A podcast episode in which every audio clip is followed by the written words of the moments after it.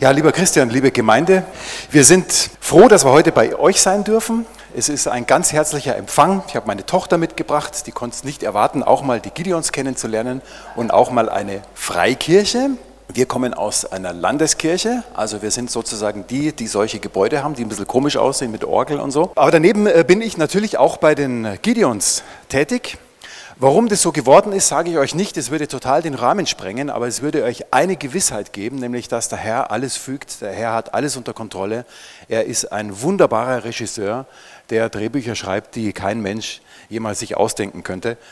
Deswegen erzähle ich jetzt die Geschichte nicht, weil sie ist eine wunderschöne Geschichte, aber zu lang, weil es geht auch gar nicht um mich, sondern es geht ja natürlich um äh, den Herrn, es geht um sein Wort und es geht um die Gideons, die die große Ehre haben, äh, sein Wort zu verteilen.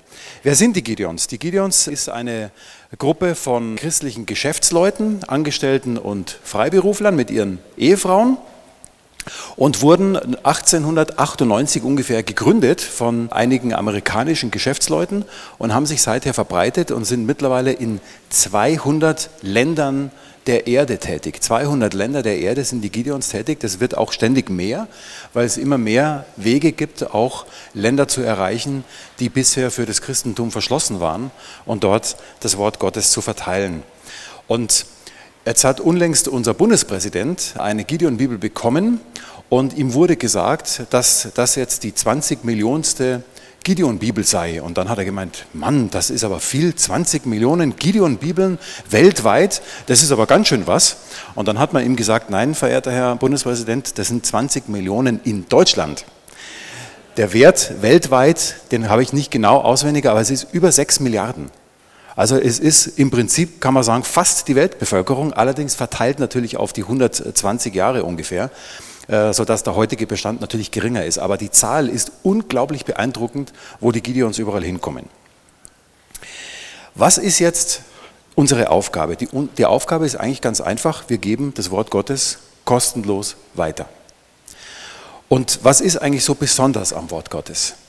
Wir haben das so geplant heute, dass wir euch Informationen geben, wie jetzt, so ein bisschen über die Gideons, was sie machen, also Hard Facts würde man sagen auf Neudeutsch, aber wir wollen euch auch aus unserer Arbeit berichten. Und das erste Zeugnis gibt uns jetzt unser lieber Bruder Harry Klein. Ja, ich freue mich, dass ich heute etwas berichten darf, was ein ganz einschneidendes Erlebnis bei mir war. Das war im August 2010, wo ich urplötzlich zweimal hintereinander Erstickungsanfälle hatte aus dem heiteren Himmel und ich überhaupt nicht wusste, was ist eigentlich da los. Ich habe zuerst am, äh, den Abend zuvor keine Luft mehr gekriegt, bin also wie ein Tiger durch die ganze Wohnung gerannt. Die Edeltraut mir hinterher, hat fleißig gebetet. Auf die Idee sind wir nicht gekommen, da den Notarzt zu rufen. Und dann am nächsten, äh, in der nächsten Nacht um 12 Uhr ging das wieder los. Und äh, da natürlich äh, kann einem da schon Angst äh, befallen. Und ich habe halt äh, ja einfach gesagt, nein, ich, ich kann jetzt nicht ins Bett legen. Wenn ich mich ins Bett lege, dann ersticke ich. Also habe ich gebetet und habe weiter gebetet und, und habe also praktisch äh, so lange in der, das war also praktisch die ganze Nacht hindurch. Und äh, dann hatte ich plötzlich den Impuls, ich, sah einen Zettel und da stand ein Bibelvers drauf und dieser Bibelvers, der hat mich also über Jahre hinweg schon begleitet. Und äh, er steht in Jeremia 33, Vers 6. Siehe, ich will euch heilen und euch dauernden Frieden und Treue gewähren. Und diesen Bibelvers sah ich auf, den, auf einem Zettel und dachte, oh, jetzt mache ich etwas ganz Verrücktes. Ich habe den Zettel auf den Boden gelegt, so wie habe mich draufgestellt und gesagt, ich stelle mich im Namen Jesu Christi auf diese Verheißung, dass Gott mich heilt. Und, und dann ist zunächst gar nichts geschehen. Ich habe weiter gebetet, aber nach drei Stunden ist etwas ganz Eigenartiges äh, passiert. Ich habe plötzlich eine ganz tiefe Gewissheit gehabt. Jetzt bin ich durch. Das war also wie, wie soll ich sagen, wie eine Offenbarung von oben. Ähm, ähm, das heißt also, ich konnte mich dann ins Bett legen, keine Erstickungsanfälle, nichts. Und äh, für mich war das wirklich ein einschneidendes Wunder. Und ein weiteres Wunder, was ich hier dazu sagen möchte, ist, dass ich wenig später die Gideon-Gruppe äh, ähm, kennen, beziehungsweise den Lothar kennenlernen durfte bei einer christlichen Veranstaltung. Wir haben äh, uns unterhalten und da hat er ähm, gesagt, ja, wir sind von der Gideon-Gruppe und hat gesagt, oh, das interessiert mich. Ich bin also ein begeisterter Bibelleser. Und ähm, ja, und äh, dann war das äh, hier also wieder ein Wunder, dass die Voraussetzungen, dass ich Gideon-Mitglied werden kann, eben nicht gegeben worden sind. Von offizieller Seite wurde gesagt, keine Chance. Kannst dich erinnern, Lothar. Und äh, dann äh, hat aber der Lothar mir geholfen, äh, diesen Antrag auszufüllen und hat also tatsächlich einen Weg gefunden, wie ich also dennoch, obwohl die, die offiziellen Voraussetzungen gar nicht gegeben waren, ähm, ich dennoch da ähm, Mitglied werden konnte. Und was ich also für mich also wirklich außergewöhnlich ist, ist diese christliche Familie, die ich da kennengelernt habe, einen Glaubensvater, wie es der Lothar ist, eine Glaubensmutter, wie es die Christine ist. Ich habe mich rundherum wohlgefühlt, einfach weil ich eine tiefe Sehnsucht nach äh, enger christlicher Gemeinschaft hatte. Warum? Weil ich als Kind in der Fremde aufgewachsen bin, ohne Eltern und für mich es ganz wichtig war, dass ich eine enge christliche Gemeinschaft haben darf. Und die habe ich in dem Gideon-Bund gefunden und ich kann nur sagen, ich bin total dankbar, dass Gott mir das geschenkt hat.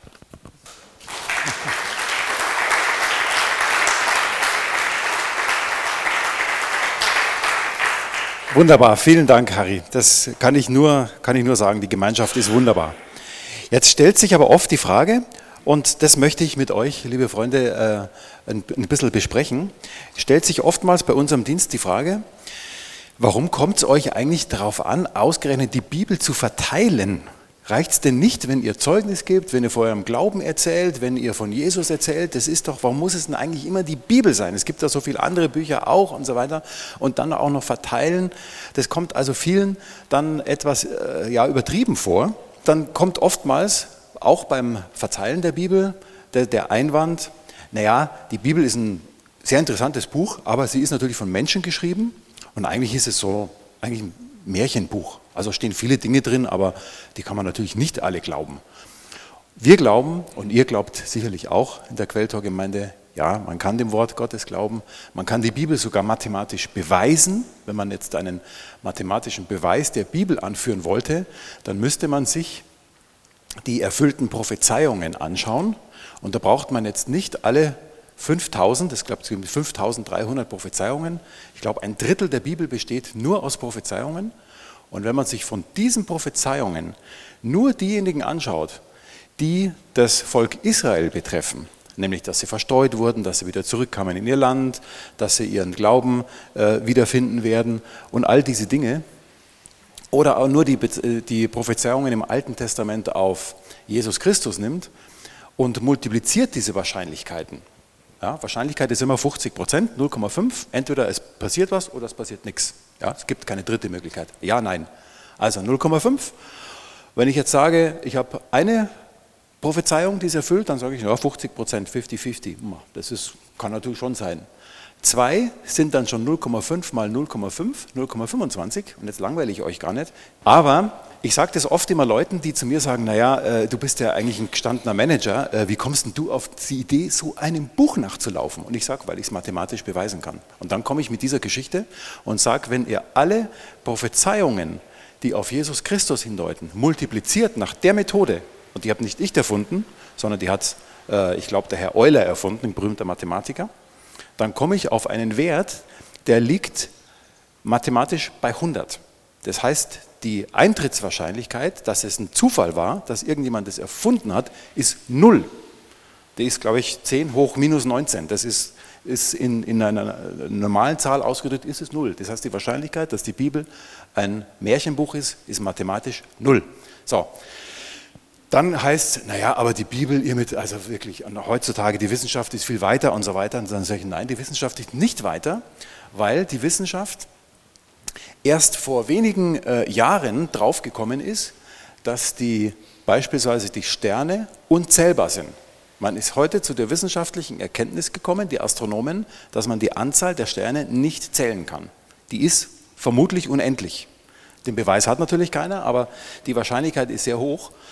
Das hat die Wissenschaft im, im Mittelalter noch nicht äh, gewusst. Die Griechen haben von 1000 Sternen gesprochen. Johannes Kepler, ein berühmter Astronom, deutscher Astronom, hat von 5000 Sternen gesprochen. Und jetzt spricht man von unendlich. Ja, die Bibel weiß das schon lang. Braucht man nur das Buch Hiob lesen. Dann weiß man, dass die Sterne nicht gezählt werden können. Oder dass die Erde eine Kugel ist. Wo es immer heißt, ihr glaubt, dass die Erde eine Scheibe ist. Ich gesagt, steht nirgends in der Bibel. Da steht, dass es eine Kugel ist. Steht auch im Buch Hiob. Und so weiter und so weiter. Also man kann in vielerlei Hinsicht die Bibel tatsächlich äh, beweisen und muss sich gar nicht verstecken nach dem Motto, ich bin so ein verhuschter Christ, der Angst hat vor der wissenschaftlichen Diskussion, sondern man kann ruhig sagen, diejenigen, die nicht an Gott glauben, die brauchen einen viel größeren Glauben als wir, die wir an ihn glauben. Es ist wirklich so, weil, weil alles dagegen spricht, dass es ihn nicht gibt. Jetzt kann man aber natürlich sagen, naja, ähm, okay mit eurer Bibel, aber mir reicht Jesus.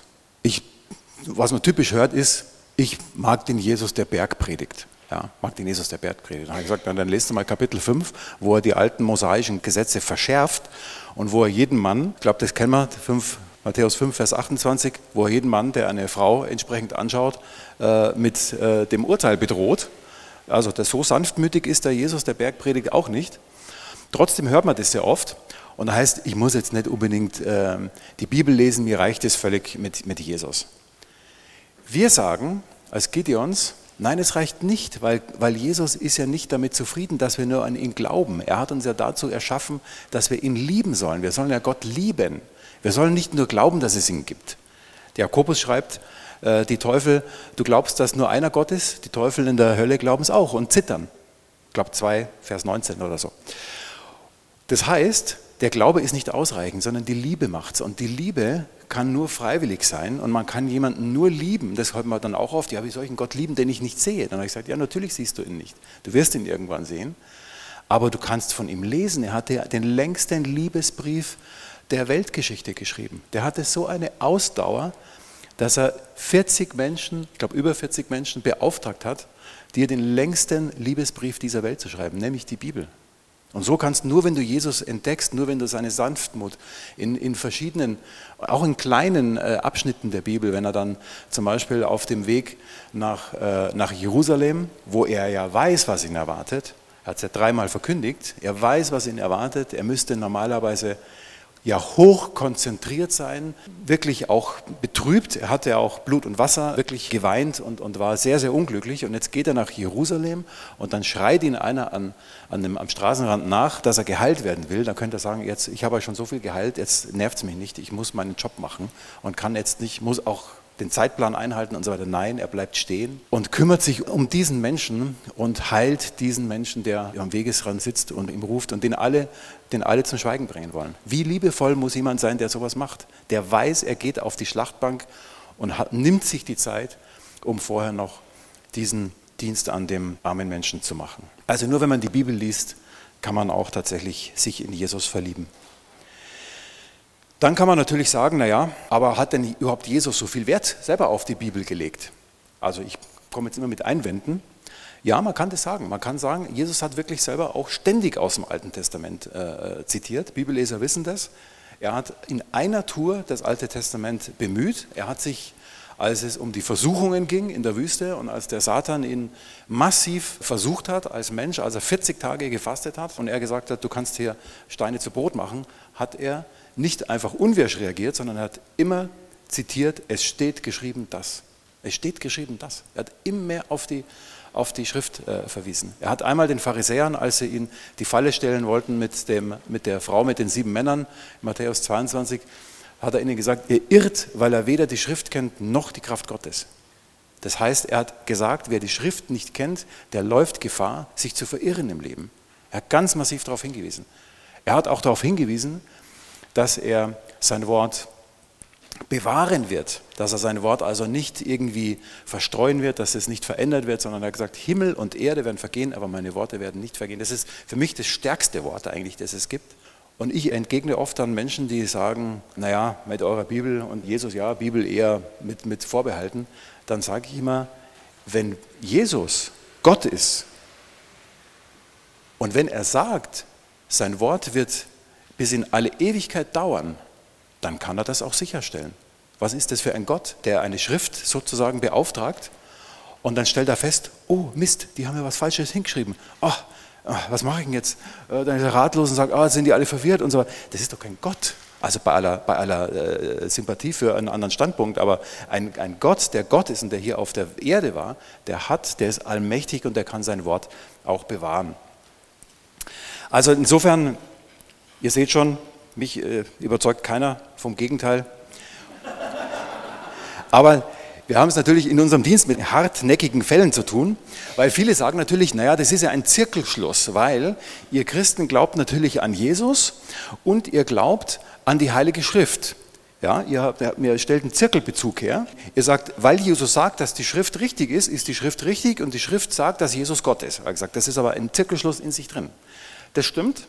Es ist ein in sich geschlossenes, komplett logisches System und wer außerhalb bleiben will, dem gibt Gott die, tatsächlich die Möglichkeit, außerhalb dieses Zirkelschlusses zu bleiben. Wir wissen das. Leider, leider. Jesus sagt selber, viele werden auf dem breiten Weg einherwandeln und werden nicht zum Leben eingehen.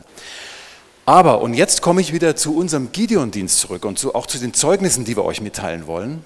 Der Zirkelschluss sagt natürlich nichts aus über die verwandelnde Kraft des Wortes Gottes. Und das ist das Schöne an diesem äh, Gideon-Dienst. Wir haben euch auch unten, die Christine hat äh, am, am, Büchertisch äh, diese Büchlein mitgebracht. Das sind zwei Büchlein. Eins heißt, ich habe dem Mörder meiner Tochter vergeben. Das wirkt auf mich natürlich gruselig immer. Das lese ich nicht so gern, sage ich ganz offen, obwohl ich das auch tun würde.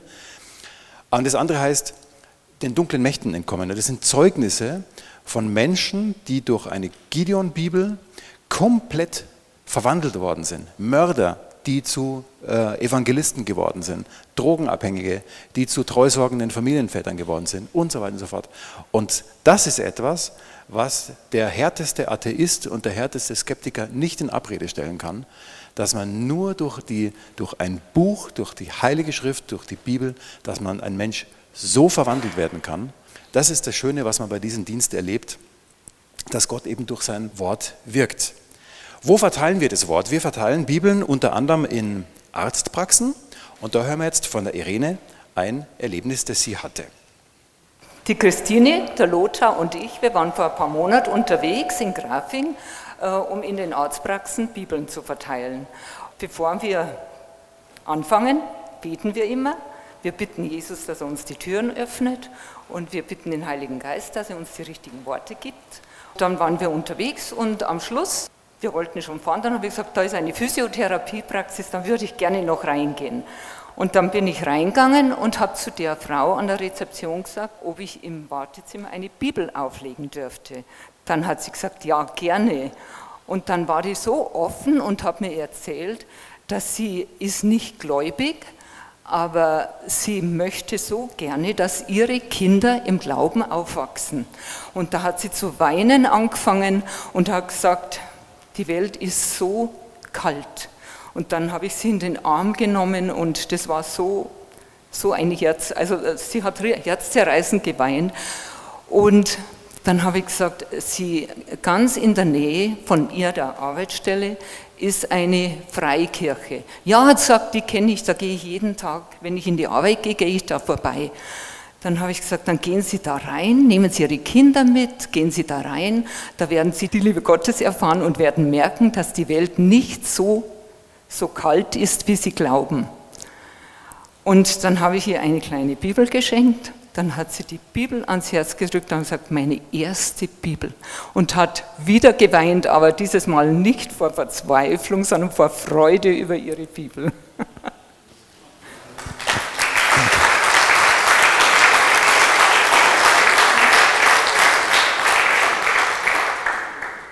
Ja, die Freude ist dann immer, die wir vom Herrn äh, geschenkt bekommen, wenn wir so ein Erlebnis haben, die ist natürlich unbeschreiblich. Und manchmal ist es aber auch so, dass Gott Türen, äh, Türen öffnet, wo wir es vielleicht am allerwenigsten erwarten. Und das hat die Helga erlebt, die uns jetzt äh, ihr Zeugnis erzählt. als sie sich gefragt hat, ob sich ein gewisser Einsatz denn überhaupt lohnen würde. Also in meiner Laufbahn als Christ habe ich schon verschiedene Dienste gemacht. Und äh, jetzt aber, glaube ich, hat mir Gott das Wichtigste anvertraut. Und das haben wir ja schon gehört, das ist sein Wort. Das ist und bleibt er selber. Und dadurch, durch äh, das, dass er mir das anvertraut, fühle ich mich sehr geehrt und ja, gewissermaßen in meiner Laufbahn aufgestiegen. Und äh, wie wir wieder unterwegs waren zu den Arztpraxen, äh, fällt mein Blick auf eine Psychotherapiepraxis. Und da gehen wir eigentlich nicht so gern hin, weil ja meistens der Therapeut mit seinem Patienten im Gespräch ist und dann reagiert er verärgert, was man ja auch irgendwo versteht. Und ich habe aber gedacht, ich klingel trotzdem. Dann habe ich geklingelt, es hat eine ganze Weile gedauert. In der Zwischenzeit habe ich meine Großdruckbibel aus der Tasche und die kleine Bibel aus der Tasche. War mir schon ein bisschen mulmig.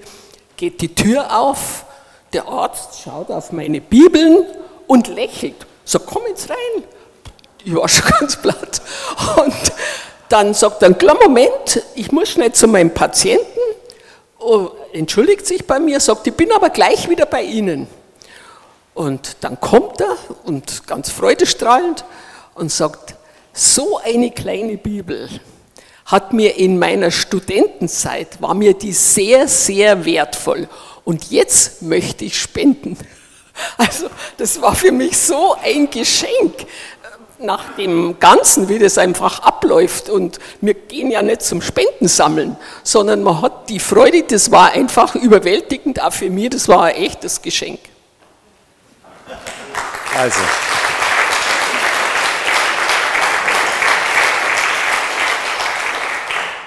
Ja, vielen Dank, Helga. Bei unserer Arbeit haben wir natürlich auch den, äh, auch, was heißt auch, haben wir den größten Unterstützer, den es gibt, den großen äh, Promoter, würde man heute sagen, nämlich Gott, den Allmächtigen, der da ist und der da war und der da kommt, haben wir vorher auch gesungen in dem Lied. Und äh, ja, und wie wunderbar äh, der Allmächtige die Dinge lenkt und alles vorbereitet, das hören wir jetzt vom Hans. Ja, hallo ihr Lieben, Dank seiner großen Gnade darf ich hier sein heute, darf ich Gideon sein und diesen Dienst tun zu dürfen, ist einfach so ein Riesengeschenk. Ich leide an einer Hauterkrankung seit fünf Jahren, aber der Herr hat alles bereinigt. Und ich war auf einem Hautseminar bei der Berufsgenossenschaft in Germering. Ja, in Germering. Und da waren drei Referenten und der letzte Referent, da ging es um Prävention, was man alles tun kann. Und am Schluss seines Vortrages, um halt die Leute auch zu ermutigen, er hatte Kehlkopfkrebs und hatte diesen Krebs besiegt. Aber ich sage dann natürlich immer gleich für mich, nicht er, sondern er. Das war für mich sofort das Zeichen, das ist er, weil ich stecke mir, gehe niemals ohne Gideon Bibel außer Haus. Und das war für mich das Zeichen vom Herrn, das ist er. Ich habe den Herrn auch angesprochen und habe gesagt, das ist ja eine ganz, ganz tolle Geschichte, dass Sie da den Krebs überwunden haben und Dings. Meine Freundin hat es leider nicht geschafft, aber ich möchte Ihnen was schenken und habe ihm eine Gideon-Bibel geschenkt und da sagt er, ganz verwundert, das gibt's doch gar nicht. Das hat mich vor ein paar Tagen, hat mich schon mal einer darauf angesprochen, Bibel, und er, war, er wollte sich praktisch schon eine Bibel kaufen. Jetzt kommst du daher, hat er gleich du zu mir gesagt, na, jetzt kommst du daher, schenkst mir Bibel, das ist doch kein Zufall. Habe ich gesagt, das glaube ich auch, dass das kein Zufall ist. Ich konnte ihm dann mein persönliches Zeugnis auch erzählen und da habe ich richtig gemerkt, wie er sich während dem Zeugnis verändert hat. Und das war eine ganz, ganz tolle Begegnung. Ich habe dann auch gleich gebetet, wie ich im Auto war. Er hat leider noch geraucht während dem Zeugnis, wo wir unten waren. Habe ich auch gebetet, dass er das schafft, aufzuhören, gerade nach so einer schweren Erkrankung. Aber es war eine ganz, ganz tolle Begegnung. Und bei diesem Seminar hat mir eine Ärztin empfohlen, eine Thermatologin in Taufkirchen, das will ich jetzt noch anhängen. Das war auch ganz, ganz toll. ich hatte acht weiße Bibeln für die Arztpraxen im Auto und eine habe ich natürlich gleich mitgenommen für die Ärztin. Hat sie mit Freuden angenommen. Ich habe auch gesehen, überall hat sie Kreuze in der Praxis gehabt, ist schon mal sehr, sehr gut. Und dann hat sie sich bedankt. Ich hätte aber gerne ihren Mitarbeitern auch noch eine Bibel geschenkt. Und wie viele Mitarbeiter haben sie denn? Und in dem Zeitpunkt hat sie noch gar nicht gesagt gehabt, 100 Prozent, dass die jetzt sagt sieben. Und genau so war es, weil ich acht Bibeln dabei gehabt habe im Auto, eine für die Ärztin, sieben für die Angestellten. Und das war wieder immer wieder solche Beispiele, wo man erkennen kann, er hat alles im Griff und er führt, lenkt und leitet. Noch ein Beispiel, ein paar Sekunden. Ich habe mit dem Uli Hies einen, so einen evangelistischen Tag gehabt in München Mitte. Haben wir gedacht, mittags gehst du schnell was essen holen, McDonald's. Und gehe da rein, setze mich hin zu einer Frau. Es muss kommen, ich habe keine Bibel mitgenommen. Und dann hatte ich noch eine englische Bibel, hatte ich noch rechts hier in der Tasche. Und die Frau war dann, ich kam dann auch mit ihr ins Gespräch und alles, sie, sie sprach gut Deutsch, aber ich habe dann gesagt, ich habe leider nur eine englische Bibel dabei, aber ah, ich bin von Kanada, die kann ich schon lesen dann und alles. Und es war also immer wieder solche tollen Begegnungen und da gibt es noch unzählige Geschichten. Wenn ihr wollt, dann erzähle ich euch noch ein paar am Büchertisch.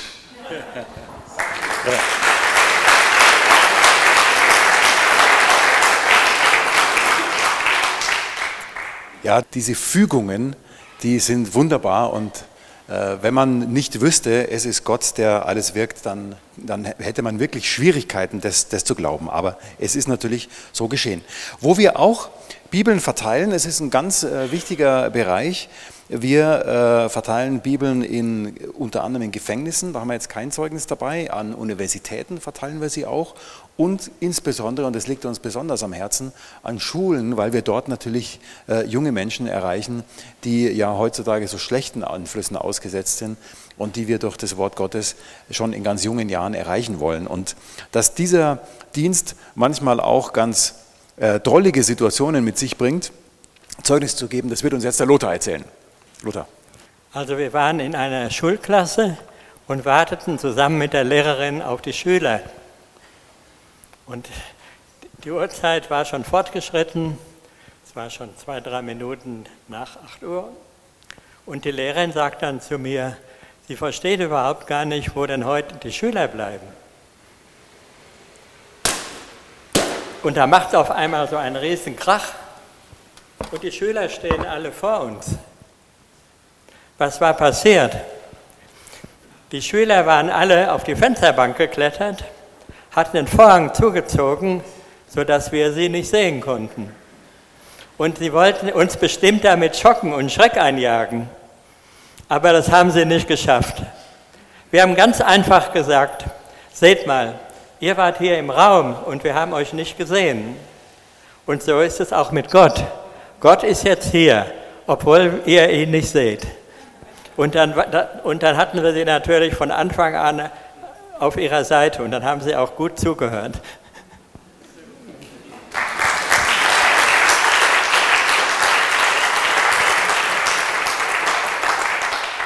Danke, Lothar. Wo auch Bibeln verteilt werden, das sind Flüchtlinge, da ist unser Bruder Harry sehr aktiv in der Flüchtlingsarbeit. Eine ganz wichtige Arbeit, glaube ich. Wirklich Menschen, die Gott zu uns in unser Land geführt hat mit seinem Wort zu erreichen und herauszurufen aus der Finsternis ihres Herkunftsglaubens. Also ein ganz wichtiger Dienst auch. Wir sind auch aktiv bei den Fernfahrern, die sogenannten Trucker-Einsätze, die meistens an irgendwelchen Brückentagen stattfinden, zum Beispiel an Christi Himmelfahrt oder am 1. Mai, wo die Trucker nicht fahren dürfen und wo wir sie dann auf den Rastplätzen erreichen. Das ist also ein Dienst, den wir auch sehr gerne machen und der uns viel Freude bringt.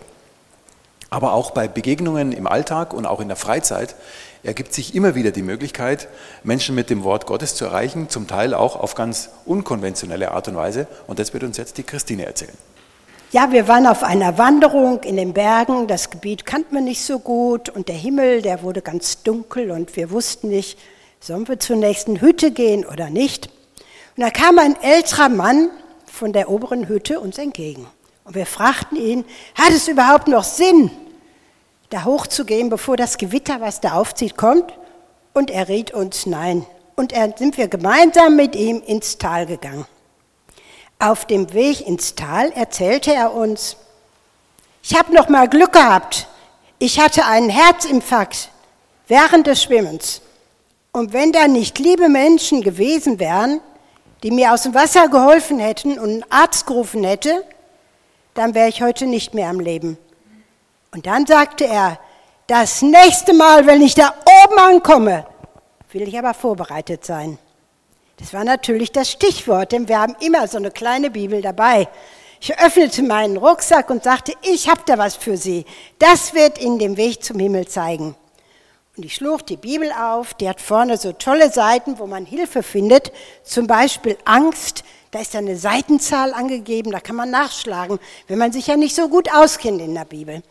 Und auf den letzten Seiten, da ist der Weg zum Himmel beschrieben, mit Bibelstellen. Und da braucht man hinterher dann nur ein Gebet sprechen, seinen Namen drunter setzen und dann weiß man schon, man ist im Himmel dabei. Es war ein wunderbares Gespräch. Wir konnten auf dem ganzen Weg über unseren Glauben sprechen und ihn, ja, der war voller Dankbarkeit, verabschiedete er sich dann von uns und wir haben uns umarmt und es war eine ganz tolle Begegnung.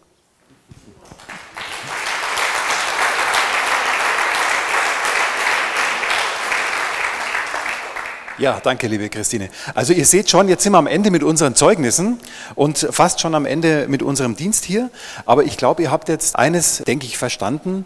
Das geht nicht nur darum, dass man eine Bibel sozusagen von der einen Hand in die andere Hand gibt, sondern bei dem Verteilen, bei dem Weitergeben des Wortes Gottes hat man vielfältige Gelegenheiten, auch über Gott und über Jesus zu sprechen, Zeugnis zu geben und Menschen zu interessieren. Also das ist nicht nur eine Übereignung eines extrem wertvollen Buches, sondern es ist tatsächlich auch immer ein kleiner Evangelisations- und Missionsgedanke dabei. Und deswegen kann man mit Fug und Recht behaupten, und das ist auch das Selbstverständnis der Gideons, dass wir ein Missionswerk sind. Wir sind praktisch ein verlängerter Missionsarm der Kirche und wollen Menschen eben interessieren und gewinnen für das Wort Gottes und damit für den Glauben an unseren Herrn Jesus Christus. Wie werden die Bibeln finanziert? Nur durch Spenden. Der Gideon-Bund selbst, also von der Struktur her, wird durch die Beiträge der Mitarbeiter finanziert. Das heißt, jeder Euro, der gespendet wird, der geht zu 100 Prozent tatsächlich in Bibeln, ohne irgendwelche Verwaltungskosten und wird dann entsprechend verteilt. Ja, was könnt ihr jetzt für Gideons tun? Zuallererst natürlich beten.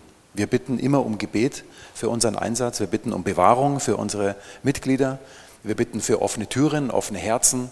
Äh, wir bitten darum, dass wir bewahrt werden bei Einsätzen wie zum Beispiel den Truckern. Manchmal bitten wir auch nur ganz konkret um schönes Wetter. Wenn wir sagen, wir gehen auf die Parkplätze in der Autobahn oder wenn der Hans auf seine Kräuterführungen geht, dann beten wir für ihn, dass der Herr uns ein schönes Wetter schenkt, dass er die Menschen in die wunderbare Schöpfung Gottes hinausführen kann und dort über ihn Zeugnis geben kann und die Bibeln weitergeben kann. Also beten ist das eigentlich das Wichtigste. Wer über unsere Arbeit informiert werden möchte, der kann das auch tun, indem er einen sogenannten Freundesbrief abonniert. Ich glaube, der kommt viermal im Jahr, wenn ich recht informiert bin, kommt der raus. Ist sehr informativ, auch immer wieder mit schönen Zeugnissen und schönen Erlebnissen aus der Gideon-Arbeit und auch äh, teilweise interessante Informationen über Länder, wo wir tätig sind, wo teilweise ja auch noch äh, Verfolgung stattfindet, sodass man auch dort in interessante Informationen bekommt. Unten haben wir einen Büchertisch aufgebaut, der wird nachher die Christine und wir anderen auch sein. Dort haben wir dann neben solchen Büchern zum Beispiel, haben wir diesen Freundesbrief, wir haben eine Auswahl unserer Bibeln, wir haben sehr schön gestaltete Grußkarten für alle möglichen Anlässe, Geburtstag, Hochzeit, Weihnachten, die man verschenken kann und wo vom Erlös 100 Prozent die Bibeln finanziert werden. Und natürlich ist uns auch jeder willkommen, sage ich an der Stelle auch ganz offen, der alleine oder als Ehepaar bei uns arbeiten möchte. Es gibt keine Aufwandsentschädigung. Unser Lohn ist tatsächlich Gottes Lohn. Der Lohn, den wir erhalten, wenn wir die Bibeln weitergeben, wenn wir Gottes Wort weitergeben. Und ich glaube, ihr habt gemerkt, dass unsere Freude an dem Dienst, die ist nicht gespielt, die ist wirklich, die ist wirklich echt. Und ich kann nur jedem empfehlen, ich habe es am eigenen Leibe erfahren, man hat durch die Weitergabe der Bibeln immer eine Gelegenheit, über Jesus Christus zu sprechen. Das mache ich eher am liebsten, wach auf und möchte sofort über Jesus sprechen. Und da hat man eine Gelegenheit, weil man kommt sofort ins Gespräch. Man gibt ja nicht, übergibt ja keine Bibel und sagt dann, wie hat Bayern gespielt am letzten Sonntag weiß gar nicht, ich bin kein Fußballfan, spielen die überhaupt am Sonntag oder Samstag? Na egal, am Wochenende.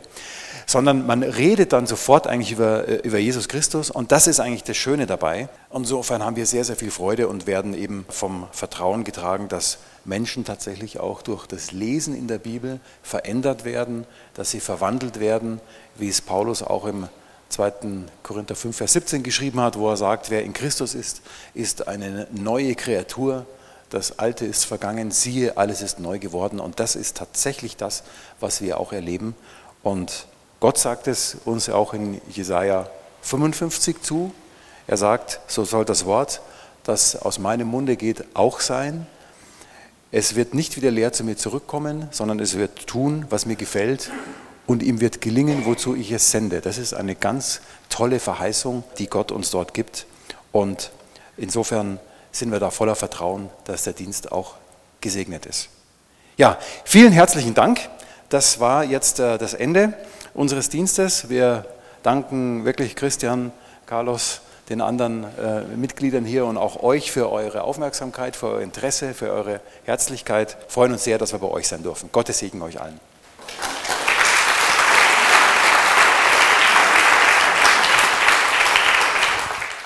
Danke, Thomas, für deine Worte, deine Einführung in die Gideons und danke für eure Zeugnisse. Auch wenn jetzt nicht jeder von euch was erzählt, aber ich bin sicher, jeder hat viel erlebt. Was mich echt begeistert hat, ist, wie praktisch und unkompliziert sie in ihrem Leben einfach Salz und Licht sind. Also es hat mich echt begeistert, einfach bereit zu sein zu jeder Zeit und dann natürlich als Gideons immer wieder irgendwo eine Bibel oder acht Bibeln rechtzeitig eingesteckt zu haben und das, das finde ich gut. Das imponiert mir, das begeistert mich. Das habe ich heute für mich mitgenommen. Bereit zu sein, Salz und Licht zu sein. Echt super. Ich möchte euch noch segnen. Himmlischer Vater, danke für den Gottesdienst heute und wir danken dir für dein Wort. Wir nehmen dein Wort nicht für selbstverständlich, für das so viele Menschen ihr Leben auch gelassen haben, dass wir es heute so frei verfügbar haben dürfen. Ich bete, dass du uns eine neue Liebe schenkst für dein Wort, ein neues Verlangen, tiefer in dein Wort einzutauchen. Ich bete, dass du uns begleitest diese Woche. Ich bete, dass der Geist Gottes mit euch geht, er euch nahe ist auf allen Wegen und in allen Entscheidungen. Ich bete, dass euch Jesus nahe ist und dass Gott seinen engen Befehl gibt, euch zu bewahren und zu beschützen. In Jesu Namen. Amen.